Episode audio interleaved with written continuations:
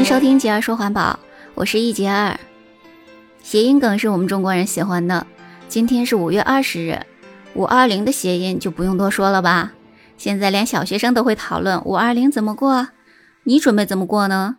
在这样的日子里，愿每个人都有一个可以对他说出五二零的那个人。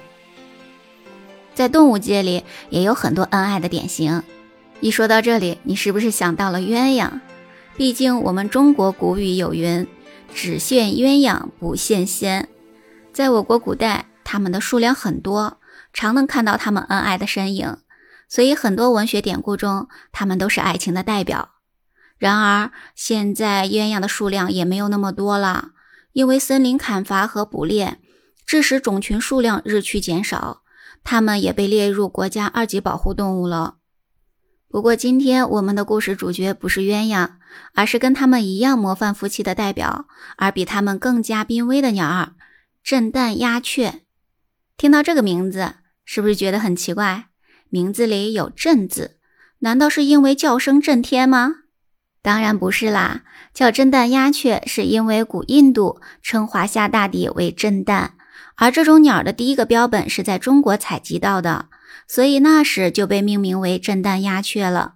所以这是个很古老、很中国的名字呢。震旦鸦雀的配偶制度是一夫一妻制，并且夫妻的关系非常好，简直就是模范夫妻。他们会一起在芦苇上筑起爱的巢穴，在繁殖期间，雌鸟每窝大概会产两到五枚卵。小宝宝出生后，震旦鸦雀夫妇也会一起悉心照料小宝宝，直至小宝宝长大成鸟。你有没有感受到这个小家庭的幸福洋溢呢？震旦鸦雀的身形较小，只有十八厘米左右，和一个成人的手掌长度差不多。它的眉毛是黑色，额头处、头顶和脖子是灰色，脊背上半部分是黄褐色，上面有黑色的纵纹；下半部分是黄褐色，眼圈是白色，下巴、喉咙和肚子都是白色，肋骨处是黄褐色。它的眼睛的虹膜是红褐色。嘴巴是灰黄色，并且有很大的嘴沟，像鹦鹉似的。脚是粉黄色。它们生性活泼好动，飞动的时候十分灵活矫健，翅膀扇动的频率比较高。开心的时候，它们还会振翅高歌，真是个漂亮可爱的小精灵。作为留鸟，真丹鸦却十分依赖芦苇。在我们中国。它们主要分布在黑龙江下游、长江流域、江苏沿海等地区的芦苇地中。芦苇丛能为它们提供美味佳肴——昆虫。它们喜欢吃芦苇杆内和芦苇表面的虫子。它们会用喙，就是小嘴巴，灵巧地拨开芦苇杆，吃里面的虫子，像啄木鸟一样，堪称除虫小能手。有时候，它们还会偷吃蜘蛛网上的昆虫。夏季的时候，昆虫是它们的主要食物，而到了冬季，它们除了吃昆虫，也会吃浆果等植物性的食物。除了提供食物，茂密的芦苇丛还为震旦鸦雀提供栖身之所。它们通常会在芦苇杆或树上活动，一般不会到地上去。它们的性格活泼，在活动的时候不会一直待在一个地方，往往在树枝上停留一会儿，然后便一下子飞走了。但是飞行能力很差，震旦鸦雀很机警。